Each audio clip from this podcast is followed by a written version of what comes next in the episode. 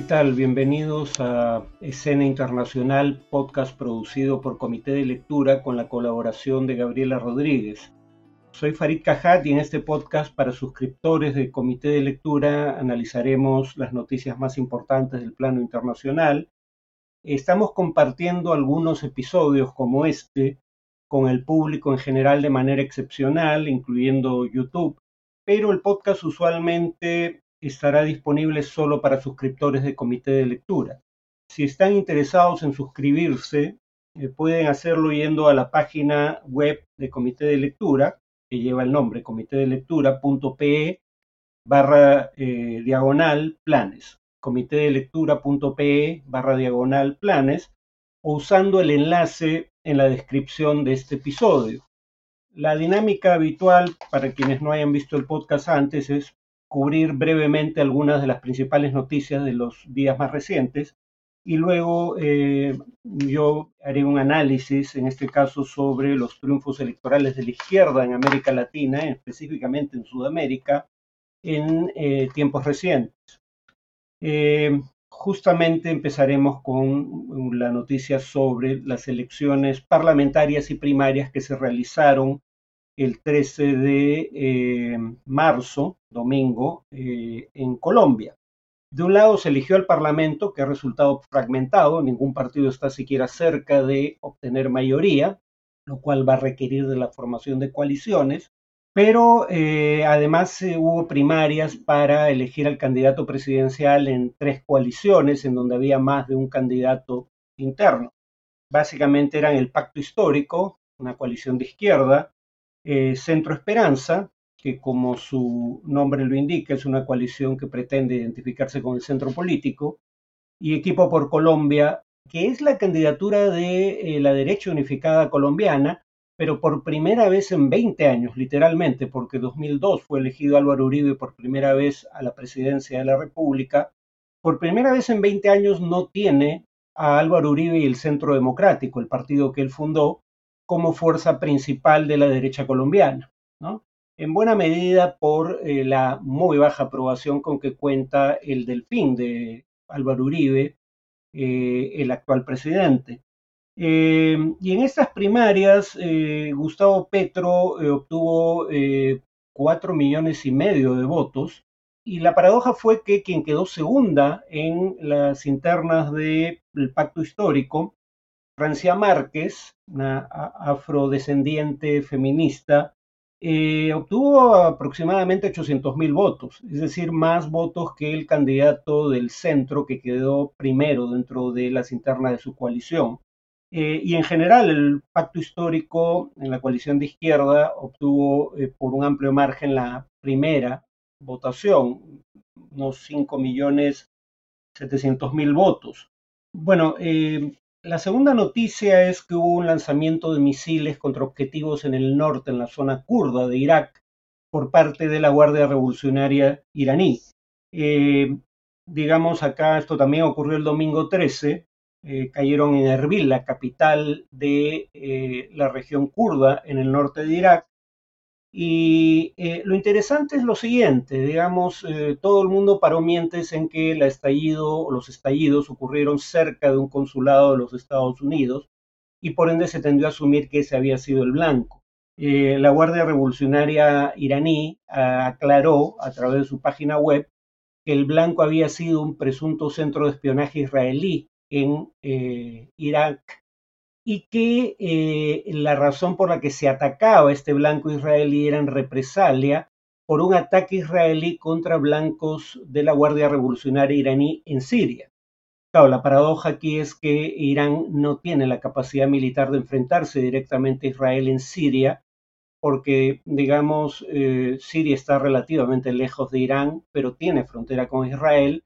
En buena medida lo que Irán está haciendo es obligar a que, a que el que tenga problemas logísticos en una eventual confrontación sea Israel y no Irán, ¿no? Atacando en Irak, un país con el cual Israel no tiene fronteras y que y, tendría que atravesar cuando menos un país para llegar a atacar blancos en Irak. Eh, este es un desarrollo relativamente novedoso en este conflicto Y por último, eh, Gabriel Boric en su primera conferencia entre medios internacionales habló de algunos temas fundamentales de su política exterior. Lo primero fue que debería haber una respuesta regional ante el éxodo de más de 6 millones de venezolanos.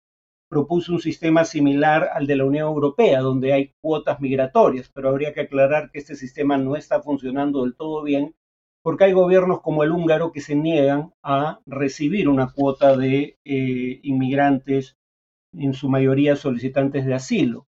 Y bueno, para ir a citas textuales del propio Boric, una crisis migratoria no puede recaer en uno o en un grupo de países, debería ser algo que se afronte de manera solidaria y en este contexto habló de la necesidad de desideologizar las organizaciones multilaterales para que las relaciones, dijo, entre países de América Latina no cambien cuando cambian los gobiernos. Y aquí cita ejemplos que son, digamos, claramente eh, sustentatorios de su posición.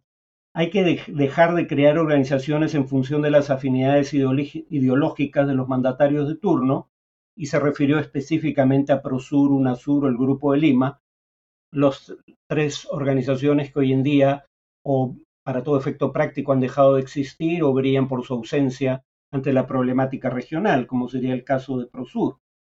Eh, han demostrado, dice él, que no sirven para unirnos ni para avanzar en la integración. Eh, lo cual en mi opinión es absolutamente cierto. Ahora, hay un giro a la izquierda en la región, digamos, tuvimos eh, los resultados electorales el año pasado en Perú, el año pasado también en Chile, con el triunfo de Boric precisamente, acabamos de ver las primarias en Colombia, donde por primera vez en la historia del país la izquierda tiene la posibilidad real de llegar al gobierno eh, probablemente ocurra lo mismo en Brasil a fines de año, con un potencial triunfo de Lula, que va encabezando las encuestas. Eh, la izquierda ganó en Honduras. Entonces la pregunta es, ¿esto es una tendencia o no? Eh, y lo que yo sugeriría, y probablemente este tema lo tratemos en dos sesiones, esta, o sea, el podcast de hoy, el podcast del jueves, lo que parece estar ocurriendo en realidad es un giro contra los oficialismos. Claro, en la medida en que la mayoría de los oficialismos, al producirse este giro, fueran o fueron de derecha o conservadores, en algunos casos liberales, pero más hacia la derecha del espectro político, la izquierda termina siendo en muchos casos la alternativa no probada o simplemente la alternativa que encabeza la oposición, ¿no? Eh, pero no es un voto por la izquierda, ideológicamente hablando. Básicamente el giro contra el oficialismo se ve en algunos datos de carácter general. Por ejemplo, hay un estudio de Daniela Barbieri, Javier Cachés y Augusto Reina eh, que, indica lo siguiente. En América del Norte, en Europa y en América Latina se, se ve un patrón relativamente similar en cuanto a la aprobación de la gestión de los gobiernos en relación a la pandemia. Un primer factor que sí hace diferencia según los casos es eh, qué tan buena fue la respuesta frente a la pandemia. En América Latina en general la respuesta fue bastante mala, como vamos a ver más adelante. En Estados Unidos también y en partes de Europa occidental, ¿no? O sea, no estamos aquí ante casos de éxitos indiscutidos en la mayoría de países. Pero en todo caso, eh, hay patrón en la aprobación gubernamental según la etapa en el proceso de confrontar la pandemia. En una etapa inicial se produce lo que en inglés se denomina rally around the flag. Hay una amenaza que es compartida por el conjunto de la nación y eh, por ende hay una tendencia espontánea a cerrar filas tras el gobierno esperando que éste afronte de la mejor manera posible la amenaza compartida, en este caso una pandemia. Pero tras esa elevación inicial de eh, la aprobación, esta tiende a caer en los lugares en donde la respuesta gubernamental no fue eficaz. Y entonces cuando vienen las olas de contagio, en el Perú hemos tenido tres, como sabemos, la tercera mucho menor que las dos primeras, pero cuando llegan las olas de contagio, eh, surge un descontento en relación, uno, a los efectos económicos de la pandemia, pero dos, también a los efectos en materia de salud pública, y por ende la gestión gubernamental tiende a recibir un menor nivel de aprobación. y la aprobación se recupera, aunque no necesariamente lleve al punto de inicio en esta secuencia, la aprobación se recupera cuando empiezan a levantarse las restricciones a la interacción social y empieza a crecer la actividad económica. Entonces, digamos, este patrón es más o menos común, ¿no? Eh, en ese sentido, cabe dentro de lo posible que eh, en un tiempo, digamos, este giro contra el oficialismo llegue a su fin, pero eso está por verse. Y el punto es que, claro, han sido muy notorios los triunfos de izquierda en este contexto. Eh, en 2018 en México, en 2019 en Argentina, en 2021 eh, en Honduras y el Perú. Eh, pero la izquierda también ha perdido elecciones y, esas elecciones que pierde la izquierda son la prueba de que en realidad no hay un giro hacia la izquierda, sino un giro contra los oficialismos. Porque cuando la izquierda pierde es cuando está en el gobierno y su gestión no es percibida como particularmente exitosa. Eh, en El Salvador y Uruguay en el 2019 en Ecuador, bueno, en Ecuador es un caso distinto, ¿no? Porque eh, si bien eh, Lenin Moreno ganó como candidato de izquierda, muy poco después de acceder al gobierno cambió de orientación. Dejemos Ecuador de lado, por ende.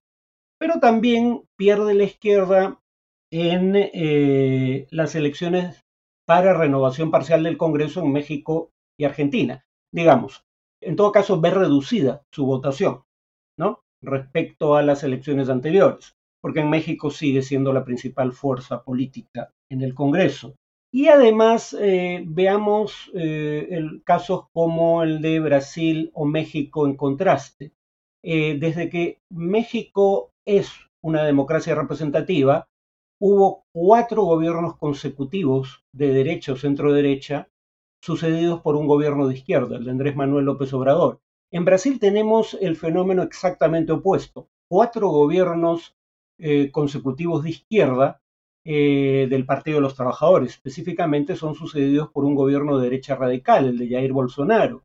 Digamos que eh, habría que suponer, para explicar esto por la orientación ideológica de los votantes, que, digamos, subrepticiamente cambiaron las preferencias electorales eh, de los mexicanos hacia la izquierda y de los brasileños hacia la derecha, eh, sin solución de continuidad, ¿no? O en el caso argentino, eh, Argentina elige tres gobiernos kirchneristas, de la izquierda, digamos, del peronismo, luego elige un gobierno conservador con Mauricio Macri a la cabeza, y luego vuelve a elegir el peronismo con una coalición en la que tiene un peso importante el kirchnerismo, la izquierda de ese movimiento habría que suponer que las preferencias ideológicas de los argentinos son zigzagueantes, eh, lo cual no parece tener mucho sentido, ¿no? Digamos, parece ser más eh, razonable asumir que la mayoría de la población vota según la evaluación que tiene de la gestión gubernamental.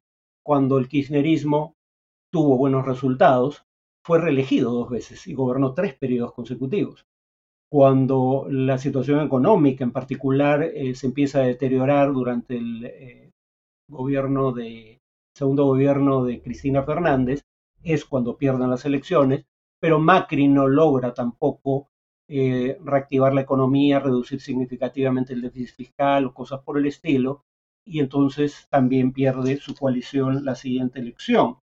Terminaría con un par de datos que son eh, interesantes. Y como digo, este tema lo continuaríamos la siguiente, siguiente podcast del jueves. Lo que acaba de pasar este año en Costa Rica es sumamente interesante, ¿no? Porque un partido de izquierda en el gobierno perdió estrepitosamente la elección, pero no en favor de una candidatura de derecha, sino en favor de una opción socialdemócrata otra opción que podría considerarse de izquierda o de centro izquierda, el Partido de Liberación Nacional, ¿no? Como primera fuerza en una segunda vuelta que está por realizarse. Y de hecho el partido que quedó segundo y que va a competir en segunda vuelta también podría ser considerado un partido de centro izquierda.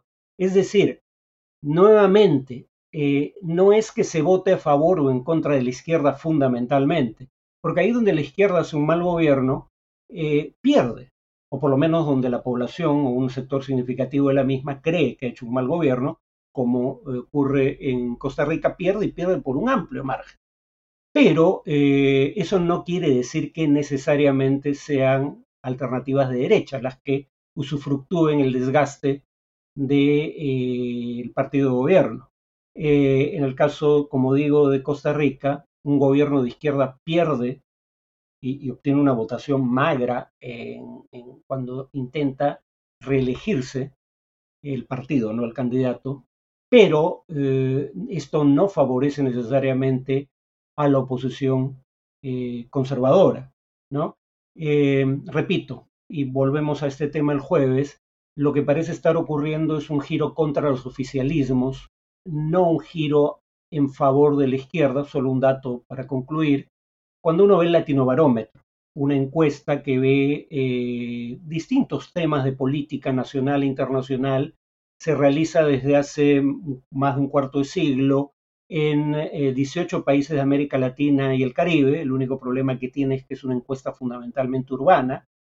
Pero digamos, el latinobarómetro pregunta por autopercepción ideológica de los eh, encuestados y la mayoría siempre se ha ubicado en torno al centro político. En una escala de 0 a 10, digamos, donde 0 es eh, extrema derecha y 10 extrema izquierda, alrededor del 40%, cuando no más, eh, se ubica en torno a 4, eh, entre el 4 y el 6, digamos, en torno al centro, ¿no?